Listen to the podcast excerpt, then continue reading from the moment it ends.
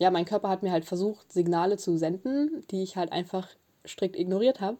Also ich kann wirklich nur jedem raten, macht es sofort, schiebt es nicht irgendwie vor euch her oder so.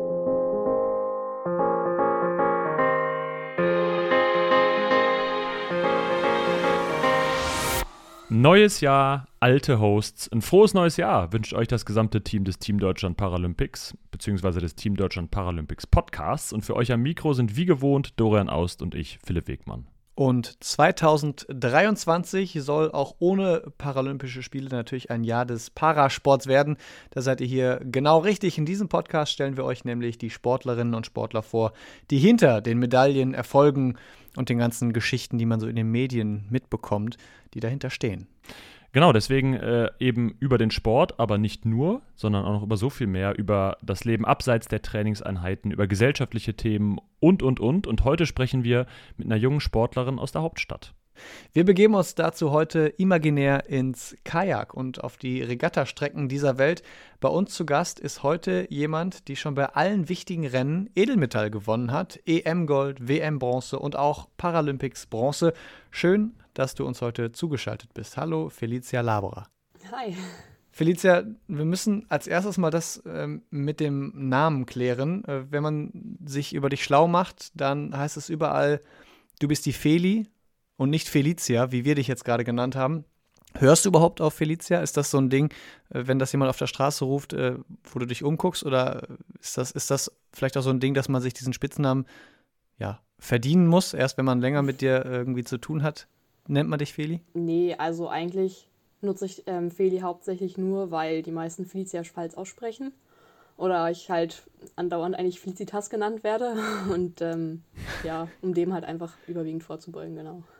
Aber hast du dir den Namen dann selbst gegeben? Das ist gar kein Spitzname. Normalerweise geben einem, also werden einem Spitznamen gegeben. Man kann es den ja nicht aussuchen.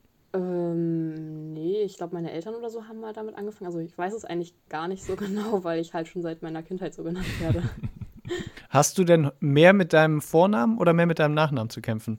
Also wir, wir fangen jetzt gar nicht erst damit an, aber man könnte auch äh, schlechte Wortwitze mit deinem Nachnamen machen. Besonders als Podcast. Ja, ich glaube, die kenne ich auch eigentlich schon fast alle die Nachnamenswitze. Ähm, aber ja, keine Ahnung, ich wurde auch mal beim Wettkampf, beim Schwimmen noch ähm, als Felix Laberer aufgerufen, was doch sehr komisch war im Mädchenlauf. ähm, deswegen, ja. Das hätte aber auch eigentlich den Leuten auffallen müssen, die es ausrufen, oder? Ja, danach war auch dann erstmal eine kurze Sprechpause gewesen vom Kampfrichter, der das gesagt hat. Kurze Verwirrung. Ja. Wir haben es gerade schon äh, kurz angekündigt. Äh, 2023 soll in unseren Augen ein Jahr des Parasports werden. Äh, auch wenn die Paralympics ja erst 2024 dann wieder stattfinden. Das ist ja dann immer so der äh, große mediale Blick drauf. Ähm, wie ist es bei dir? Hast du Vorsätze für das neue Jahr? Ja. Sportlich oder auch privat? Fange eine neue Arbeitsstelle an. Ähm, ja, und ansonsten noch sportlich gesehen halt natürlich EM, WM und ähm, eine Woche, glaube ich, nach der WM sind sogar schon die Testspiele in Paris. Ähm, da freue ich mich natürlich auch schon drauf, wenn ich mitfahren darf und ja. Also ordentlich was los. Hast du denn so, so Vorsätze, also bevor wir zu den anderen Sachen, da gehen wir natürlich gleich nochmal drauf ein, aber so Vorsätze im Kleinen? Man kennt ja so die Klassiker, ne? Also weniger Fernsehen oder Social Media, weniger Schokolade oder was weiß ich was. Äh, hast du so diese Alltagsvorsätze? Mm, nee, eigentlich nicht so, weil ich weiß, dass die meistens eh nicht so halten. ja, nee, ansonsten halt so natürlich persönlich halt weiterentwickeln einfach. Ähm, mein Mindset in Sporthinsicht halt auch nochmal stärken. Also, keine Ahnung, ich finde es immer schwachsinnig, das so mal ans, an den Jahresanfang so zu binden. Wenn ich was ändern möchte, dann ändere ich es halt da brauche ich nicht bis das neue Jahr warten. Feli, du, wir nennen dich jetzt auch einfach mal Feli. Ja. Wir eignen uns jetzt einfach mal an, wenn das okay ist. Äh, du startest ja im Kajak, immer in der Klasse KL3 über 200 Meter. Mhm. Ähm, ist diese Klasse, also diese Bezeichnung der Klasse, weil du eine Dysplasie und Dysmelie einseitig hast, heißt in, in einfach, äh, dein rechtes Bein ist seit der Geburt verkürzt. Jo. Und äh, dieses Jahr findet für dich die WM im August in Duisburg statt. Also wenn man jetzt mal aus deutscher Sicht denkt, quasi wie ein bisschen so wie Heimspiel. Jo. Ist denn da jetzt auch schon der Fokus drauf? Also jetzt schon quasi so weit vorhin oder ist noch zu lang hin?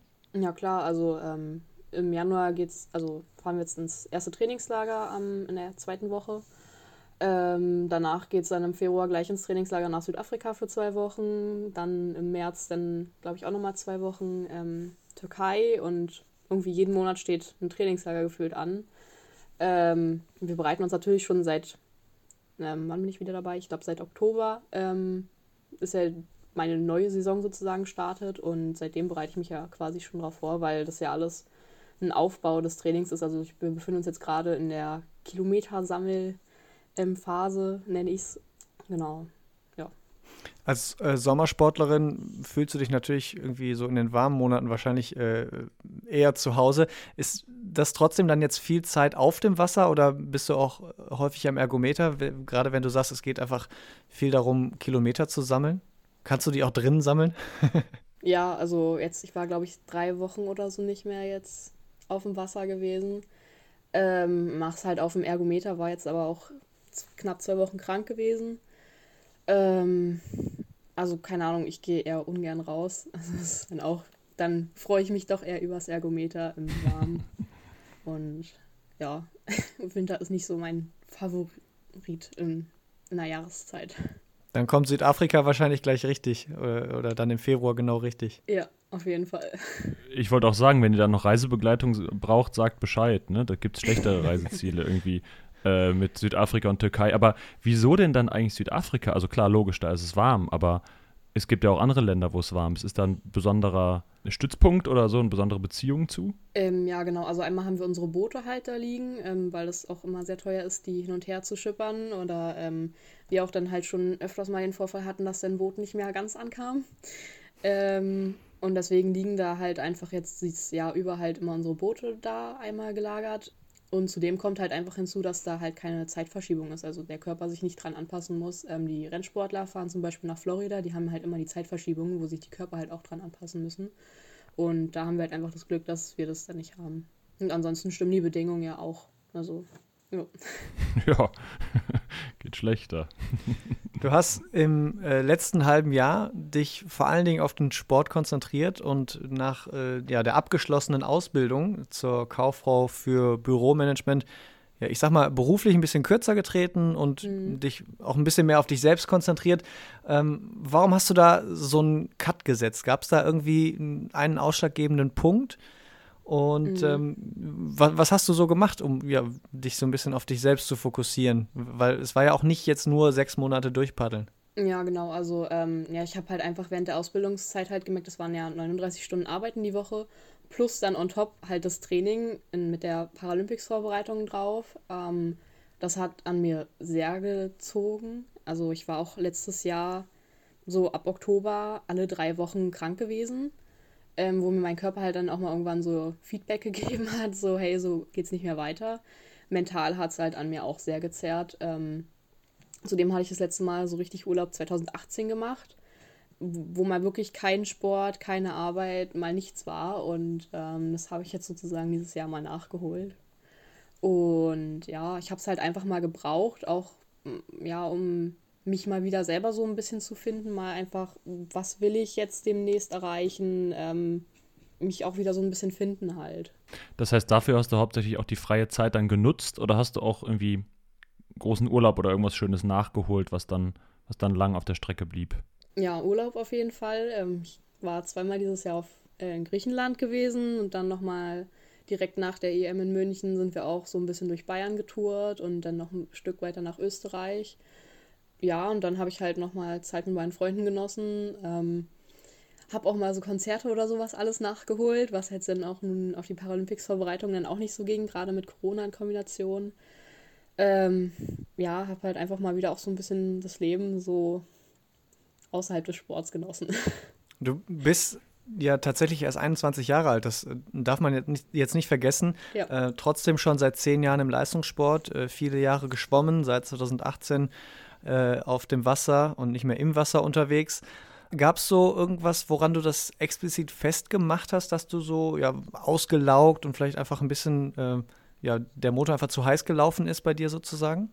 Ja, also ich habe es halt einfach mental halt irgendwann gemerkt, auch gerade in der Paralympics-Vorbereitung irgendwie dann halt auch wirklich so dann eigentlich in der heißen Phase so keine Lust auf Training haben und dann eigentlich froh sein. Also ähm, wenn es dann endlich geschafft ist und man dann endlich die ganzen Sachen machen kann, die man sich so vorgenommen hat, weil ich habe auf vieles verzichtet, also, also was Spaß macht irgendwie, also gerade mit Freunden irgendwie rausgehen im Sommer, ähm, ja, irgendwie halt Dinge unternehmen oder so, war halt wirklich dann halt nur Arbeiten und Training.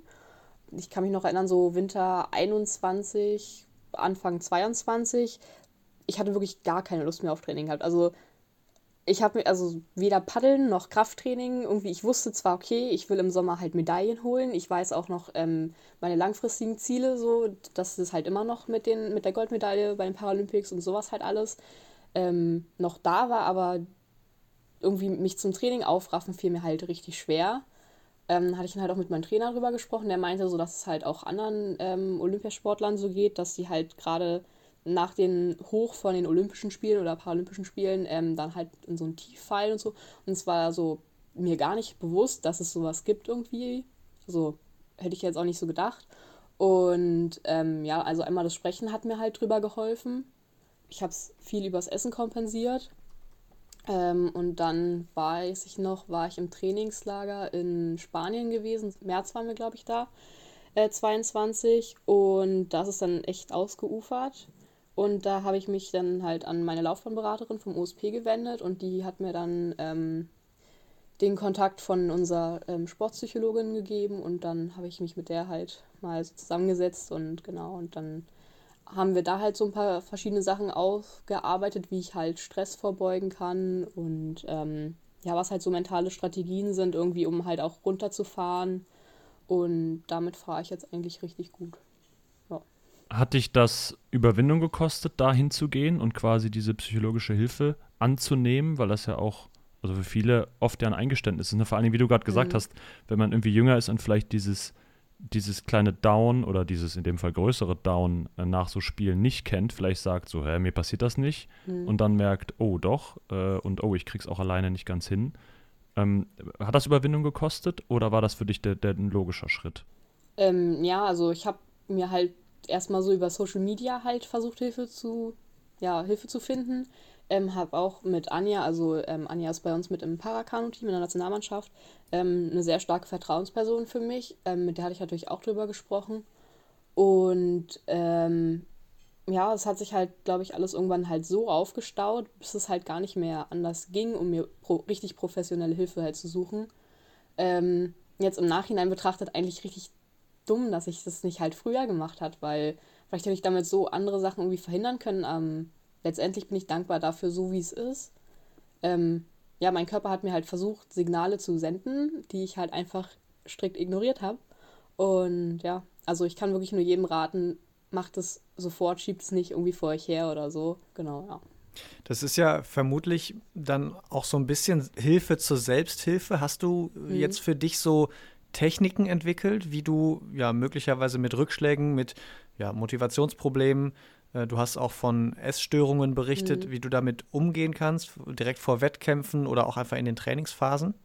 Ähm, ja, also ich habe zum Beispiel irgendwie so eine Achtsamkeitsübung, ähm, also halt ähm, fünf Dinge irgendwie, die ich sehe, fünf Dinge, die ich höre, fünf Dinge, die ich fühle und dann geht es halt runter ähm, auf vier Dinge, drei Dinge, so bis ich halt bei eins dann angekommen bin was sehe ich, was höre ich, ähm, mhm. was fühle ich an meinem Körper oder Windrauschen oder so.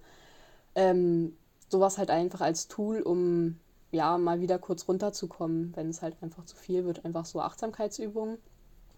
Ja, sowas halt. Und dass ich halt auch ähm, meditiere oder so. Das, damit hatte ich jetzt eigentlich aber so in letzter Zeit irgendwie so Schwierigkeiten, irgendwie so dabei zu bleiben und habe dann so Sachen halt wieder gesucht über Spotify und dann bin ich auf Breathwork geko äh, gekommen, also Atemübungen, ähm, was ich halt momentan sehr viel praktiziere, also wirklich jeden Tag. Ja, Yoga habe ich probiert, das war aber nicht so meins. und ja, also ich probiere halt viel aus, was mir so hilft. Also ich war letztes Jahr im Women's Health Camp von ähm, auf Kreta gewesen und da war dann halt auch eine Mentorin gewesen, bei der ich im Zyklus-Workshop war und die hat dann halt auch erzählt, dass man halt so ein Zyklus-Tagebuch führen soll. Und ich habe eigentlich schon lange damit so geliebäugelt, halt so Journaling zu betreiben, aber es war halt irgendwie immer so, ich bin halt ziemlich schreibfaul. und immer nicht so meins. Und jetzt in dem Zusammenhang habe ich jetzt aber damit angefangen, weil ich dann nämlich nicht nur die speziellen Fragen halt dafür halt benutzt habe, sondern halt auch die Fragen erweitert habe.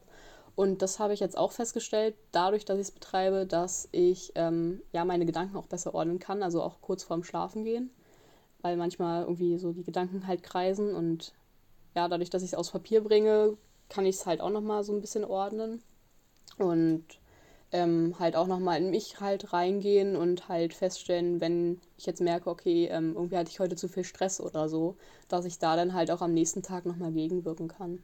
Auch ansonsten können wir natürlich jetzt gerade sagen, wenn das jetzt jemand hört, der oder die äh, sich ähnlich fühlt, dann äh, sucht euch Hilfe, wie du schon gesagt hast, Feli. Ist das nichts Schlimmes, wenn man äh, ja. sich psychologische Hilfe holt bei irgendwas? Ja, vielen Dank auf jeden Fall für die ja wirklich sehr offenen äh, Worte, Felicia.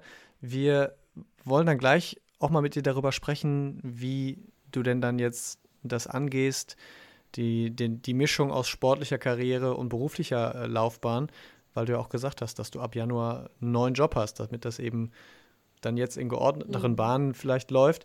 Vorher äh, einen kurzen Einwurf. Wir äh, arbeiten ja hier gemeinsam mit der Sparkasse zusammen und entsprechend möchten wir einen kleinen Werbeblock einschieben.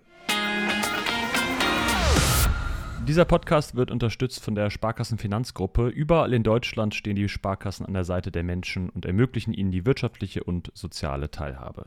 Im Sport engagieren sie sich jährlich mit über 90 Millionen Euro Geld für Vereine, das deutsche Sportabzeichen, die Eliteschulen des Sports und für die Athletinnen und Athleten vom Team Deutschland und natürlich auch vom Team Deutschland Paralympics. Und warum? Weil es um mehr als Geld geht. Felicia, wir haben es gerade schon gesagt. Wie gehst du es dann jetzt an? Mit neuem Job? Also, wir müssen die letzten sechs Monate sozusagen abhaken, wo du mhm. dich nur auf den Sport konzentriert hast. Neuer Job plus ein WM-Jahr, was jetzt ansteht. Ja. Ähm, also, ich fange jetzt bei Mercedes-Benz an.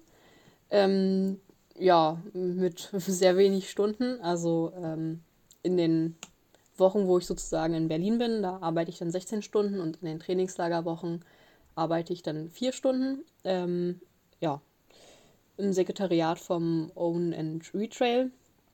Ja, also ich weiß jetzt noch nicht so ganz genau, was jetzt wahrscheinlich auf mich zukommen wird. Also auf jeden Fall halt bei den Meetings und sowas dabei sein. Ähm, aber das Gute ist halt daran, dass ich ja als Kauffrau für Büromanagement ähm, mit dem PC arbeite, ich das auch fast von überall machen kann. Genau, wir hatten jetzt erstmal uns auf die Stunden halt geeinigt und sollten wir feststellen, dass ich irgendwie doch mehr Zeit habe oder so zum Arbeiten, ich mehr gebraucht werde oder so, ähm, kann ich mit den Stunden hochgehen oder auch im Hinblick auf Paris, ähm, wenn es dann doch zu viele Stunden sind, weil das, der Trainingsumfang sich einfach erhöht, kann ich auch nochmal mit den Stunden runtergehen. Ähm, das Gute ist halt, dass wir halt mit einem Zeitkonto arbeiten, das heißt, ich kann auch mal in einer Woche halt mehr als 16 Stunden arbeiten und mir dann dafür irgendwie in den Trainingslagerwochen oder so dann ähm, weniger halt einfach arbeiten. Genau, ja. Bevor jetzt alle bei Mercedes äh, die Türen einrennen, weil sie sagen, das sind halt traumhafte Bedingungen da, ist natürlich auch noch was anderes, ob man Leistungssportlerin ist oder nicht äh, und daneben diese Möglichkeit da bekommt. Nur genau, das, bevor ja. da jetzt die Bewerbungen reinschießen. War das denn für dich auch eine Voraussetzung, dass Teilzeit da möglich ist? Also wahrscheinlicher dann, ne? Nach den Erfahrungen der letzten Jahre. Ja, auf jeden Fall. Ähm, also ich hatte auch versucht, in so eine Sportfördergruppe der Bundeswehr, der Bundespolizei reinzukommen, aber ja, so eine Stellen gibt es für Para noch nicht so. Und ähm, deswegen hatte ich dann halt mit der Laufbahnberaterin vom OSP halt geguckt, was es so für Stellen gibt. Also der OSP Berlin hat ja auch einen Kooperationspartner. Und darüber ist es dann halt in die Gänge gekommen mit Mercedes. Und ja, ich bin richtig happy jetzt so über die Lösung. Hast du denn für dich so eine Art Karriereplan aufgestellt und irgendwie so überlegt, wo du in vier, acht, zwölf Jahren sein möchtest? Also wenn man jetzt mal in äh, paralympischen Zyklen zum Beispiel rechnet oder sagst du, ja, zu, zu, einem gewissen Zeitpunkt äh, möchte ich mich dann auch voll auf den Job konzentrieren oder hängt das irgendwie mit sportlichen Erfolgen zusammen? Ich mache so lange, bis ich meine Goldmedaille äh, bei Paralympics gewonnen habe. Gibt es irgendwie so Gedankenspiele oder lässt du das komplett auf dich zukommen? Also eigentlich habe ich diese Gedankenspiele nur im Hinblick des Sports nach dem Sport möchte ich dann auch erstmal so ein, zwei Jahre reisen.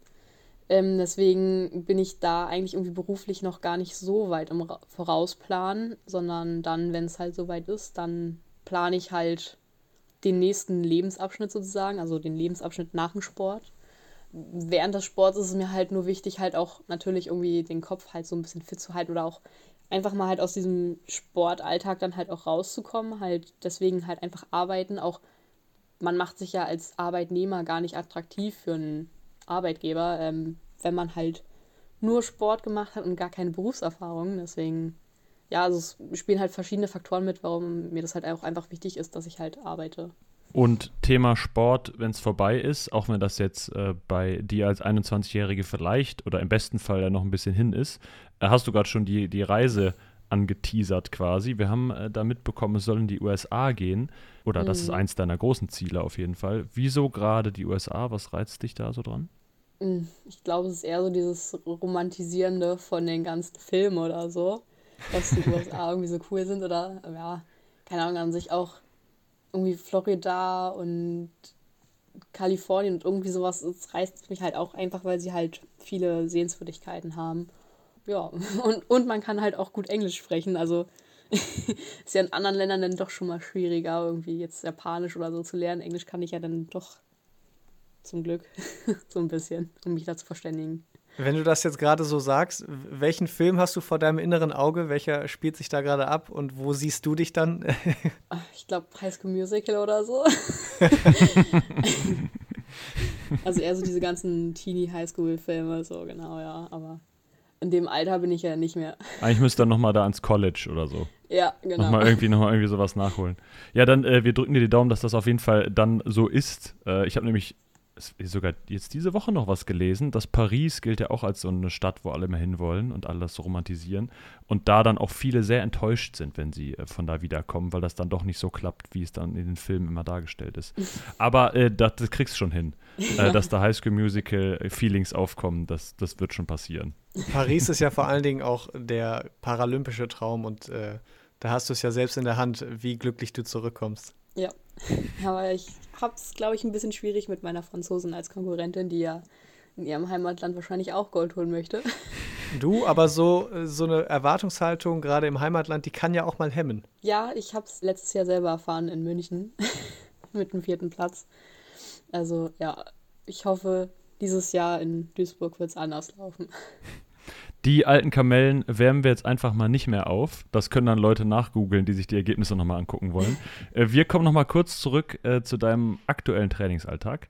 Ähm, denn, das ist uns noch aufgefallen im, im Vorfeld, du warst bis vor kurzem die einzige Frau unter Männern am Olymp Olympiastützpunkt Berlin-Grünau. Jetzt ist es äh, gemischt, aber wie, wie war denn die Erfahrung? Ähm, war das irgendwie eine andere Art von Training oder war das komplett wurscht? Eigentlich ist es mir egal, Hauptsache ich habe einen Trainingspartner eigentlich quasi. Weil es halt, es ist was ganz anderes. Also ich habe es mit Lisa jetzt gemerkt, nachdem ich dann halt lange keinen Trainingspartner hatte.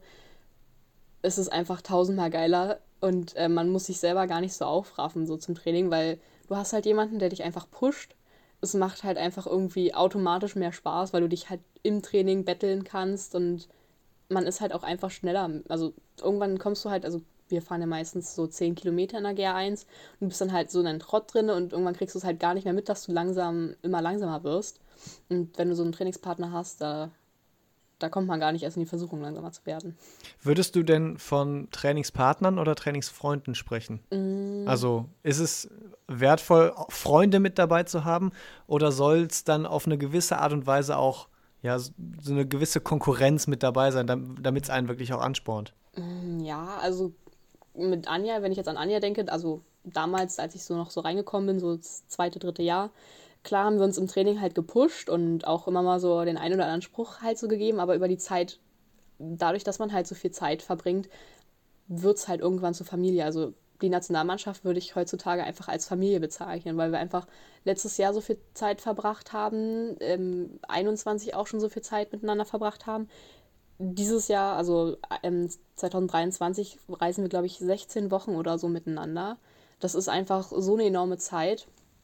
Man kennt sich in- und auswendig, man lernt die Macken von den anderen kennen, weiß, wie man miteinander umgeht. Das ist halt einfach, ja, Familie mittlerweile einfach geworden. Und ähm, mit Lisa, ja, also keine Ahnung, man unterhält sich immer mehr und man, glaube ich, findet dann auch mit der Zeit einfach so zueinander oder so, denke ich mal. Ob dann daraus eine Freundschaft entsteht oder nicht, ja, ist, glaube ich, einfach immer auch menschenabhängig, also wer das dann halt auch gerade ist.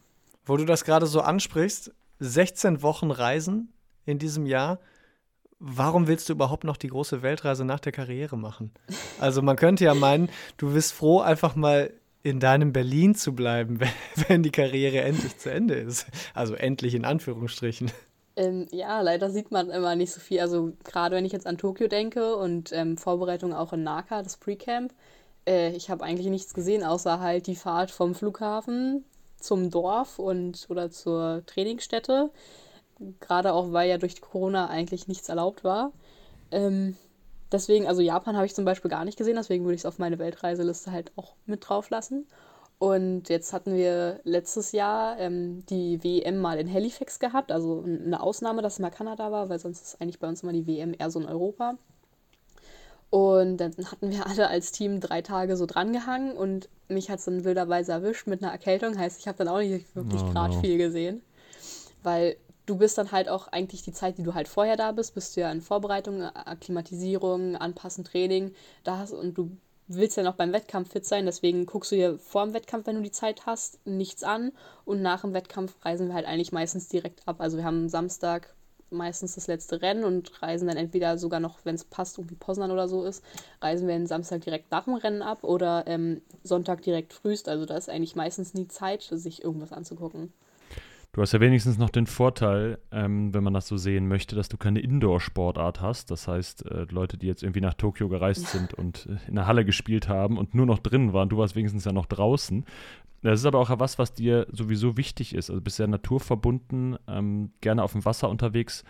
W was gibt dir das da, im Grün unterwegs zu sein? Was, was ist da für dich das Besondere daran? Ja, also einmal dann halt auch die Ruhe, wenn man halt die Ruhe haben möchte. Also im Sommer ist es halt dann nochmal ganz schön, da fahre ich dann eigentlich immer eher so die entgegengesetzte Route von denen, die die ganzen anderen Trainingsgruppen fahren, wenn ich dann alleine mal rausfahre. Und dann mache ich halt auch mal kurz eine zwei Minuten Pause, um mal durchzuatmen und ähm, mir mal einfach einen Moment für mich zu nehmen. Also so war es jetzt zumindest die letzten Jahre, als ich ähm, wieder nach der Saison ähm, in die neue Saison dann eingestiegen bin, wo es dann eh erstmal so ganz ruhig dann reinging. Es ist halt einfach, weiß ich nicht, ich glaube, das muss man halt einfach selber erleben, um das nachempfinden zu können irgendwie. Also, weiß ich nicht, auch gerade wir heutzutage, die irgendwie mit den Handys nur am Rumspielen sind, immer erreichbar sind, ist es halt mal schön, dann irgendwie auf dem Wasser zu sein, ohne Handy und nicht erreichbar zu sein. Ja. Also eigentlich musst du dann aber vielleicht doch wieder zurück in die andere Trainingsgruppe, wo man alleine fährt, ne? Dass da nicht, dass da nicht jemand ist, sondern dass man es genießen kann. Und das genießt, langsamer zu werden. Weißt du, dass man nach links und rechts gucken kann? Ja, nein, aber es ist halt, also, wenn ich halt mal alleine rausfahre, so, dann hat, hat man halt auch einfach mal irgendwie so die Zeit irgendwie. Weil wenn man auf Welle fährt, dann muss man halt auch achtsam sein, ansonsten wird man ans andere Boot rangesogen und dann crasht es mal. Das ist dann auch nicht so ganz vorteilhaft, aber auch das Geile halt an unserer Sportart ist, ähm, gerade im Winter, wenn wir dann halt aufs Wasser fahren und gerade die Sonne aufgeht oder um 16.30 Uhr geht es ja schon unter, dann haben wir halt auch mal einen richtig geilen Sonnenuntergang. Da zu paddeln ist wirklich das Beste, was es im Leben gibt. Also das sind meine Lieblingstrainingseinheiten, zu Sonnenaufgängen oder Sonnenuntergängen zu paddeln und ähm, weiß nicht, es, es gibt mir halt irgendwie voll viel. Also ich bin in dem Moment halt auch extrem dankbar dafür, dass ich meinen Sport so treiben darf, wie ich ihn kann. Wenn du das so erzählst, dann muss ich trotzdem noch mal zu dieser Reise zurückkommen, die irgendwann mal ansteht. Nimmst du einen Kajak mit? Es gibt ja auch welche, die man leichter transportieren kann. Weil ich sehe dich jetzt auf irgendwelchen äh, kanadischen Seen oder in Schweden ist das ja auch ganz beliebt, dass man da äh, über riesengroße Seen, die möglicherweise noch miteinander verbunden sind, mehrtägige Touren startet. Ähm, das müsste doch für dich wie gemalt sein. Ähm, ja, aber zum Glück kann man sich auch, glaube ich, mittlerweile überall auf der Welt so ein Wanderboot oder so ausleihen. Ist klar, es ist nicht das gleiche wie so ein Rennkajak, aber ähm, ich glaube, dann, wenn man eh das so zum Urlaub oder zum Vergnügen macht, dann ist es auch in Ordnung, mit so einem Wanderkajak zu machen. Und du brauchst vor allen Dingen ja dann Platz, ne? Da muss ja Essen oder ein Zelt oder sonst was in das Kajak rein. Äh, da genau. ist da wahrscheinlich, muss man sich wahrscheinlich eh die, die Sachen leihen. Ja. ja, äh, wir sind gespannt, wo es sich dann hintreibt. Wir haben zum Abschluss dieses Podcasts noch eine ganz kleine Fragerunde für dich. Hm. Äh, und zwar äh, drei Aussagen, die du dann quasi für uns vervollständigst. Und wir beginnen hm. mit den Aussagen. Dorian beginnt. Wenn wir Paris 2024 sagen, dann denkst du? An die Goldmedaille? Das muss man eigentlich schon so stehen lassen, oder? Spricht für sich. Ich wollte gerade sagen, da brauchen wir nichts weiter sagen. Philipp mit dem zweiten Satz. Wenn du im Parasport eine Sache ändern könntest, wäre das? Mm, die Akzeptanz von den anderen oder auch, ja, nicht Akzeptanz, aber die Berührungsängste oder so. Also ich merke halt noch viel so diese, dieses Klischee-Denken oder ja, meistens wird mir oder auch den anderen, was ich so mitbekomme, auch so von den Geschichten, die man sich dann halt so erzählt, man wird sehr stark unterschätzt oder denkt, also andere denken, dass man bestimmte Dinge nicht kann. Klar können wir vielleicht einige Sachen nicht, aber wir können sie anders vielleicht umsetzen oder sowas halt, ja. Oder auch einfach dann offener drauf zugehen, dann vielleicht fragen, wenn man irgendwie Berührungsängste hat oder so. Du redest jetzt ja quasi von, vom Gesamt, Gesamtgesellschaftlichen, ne? Äh, was wir eher meinten, wäre so ein bisschen innerhalb des Parasports. Im Parasport, das finde ich dann schwierig zu beantworten. Also, weil wenn ich gerade uns als kleine Nation Parakanu-Nationalmannschaft sehe, läuft eigentlich alles ziemlich gut. Also, da bin ich wahrscheinlich auch zu sehr in meiner Bubble irgendwie drin, aber so wie es gerade im Parakanu-Team ist, im Parasport, ähm, bin ich sehr zufrieden, wie es ist. Kommen wir zum letzten Satz, den du zu vervollständigen hättest. Dein geheimes Talent abseits des Sports ist? Uff. Schwierige Frage wahrscheinlich ähm, Serien bingen. Oder ja, vermutlich das.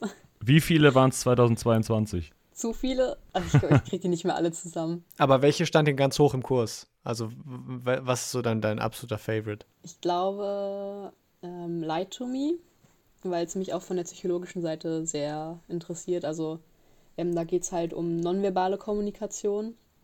Und Schaut mal rein. Und wenn du sagst, du bist besonders gut, nicht nur im Serie gucken, sondern im Serie wirklich verschlingen, wie lange brauchst du dann für so eine Serie? Also muss jetzt mal gerade an dem Beispiel, sag mal, wie, wie lange, äh, wie viele Folgen, Staffeln sind das und wie viele, naja, Stunden hast du am Ende gebraucht? Oh, ähm, also es sind, glaube ich, drei Staffeln und, glaube ich, A, 20 Folgen oder so. Ich glaube, ich habe sie. Ein Trainingscamp. nee, ich habe sie jetzt tatsächlich erst geguckt, als ich krank war. Ähm, deswegen, ich glaube, anderthalb Tage oder so. Das ist schon, das ist schon extrem. Das kommt natürlich auch immer darauf an, wie lang die Folgen sind. Ne? Wir, wir rechnen, ist es eine Stunde oder ist es? Nee, ich glaube 40 Minuten oder so. Okay, aber trotzdem auch da sportlich, muss man sagen. Ja. Aber hast du, bist du auch schon diesem Trend verfallen?